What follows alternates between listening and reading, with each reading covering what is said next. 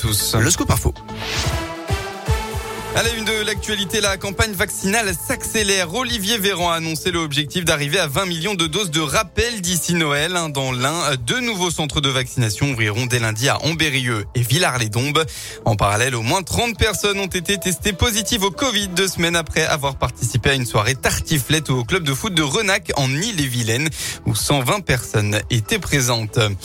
En Haute-Loire, c'était un braquage qui avait eu lieu à Solignac sur Loire en début d'année. Le 20 janvier dernier, un homme encagoulé était entré dans le bureau de tabac situé en plein cœur du bourg où se trouvait le gérant âgé de 52 ans en fauteuil roulant ainsi que sa mère âgée de 81 ans.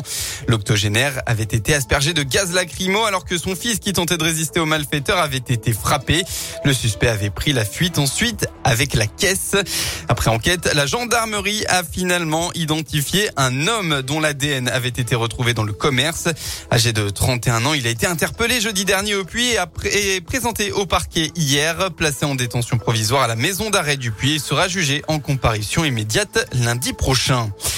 Les Français et Françaises appelés au vote ce soir. Il s'agit d'élire la prochaine Miss France. 29 candidates espèrent être couronnées et succéder ainsi à Amandine Petit. Parmi elles, Jérôme Prick, Miss Auvergne et Charlotte Fort qui portera euh, l'écharpe de Miss Rhône-Alpes.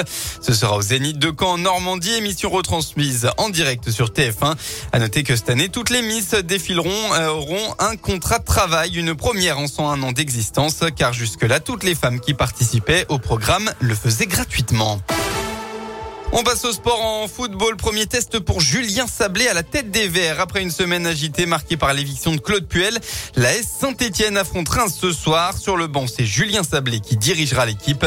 L'ancien capitaine des Verts a déjà connu cette situation d'entraîneur intérimaire. Hein. C'était lui qui avait assuré euh, l'après Oscar Garcia il y a quatre ans. Et le bilan n'avait pas été concluant. Un six matchs pour quatre défaites et deux nuls. Depuis, Julien Sablé était redevenu adjoint.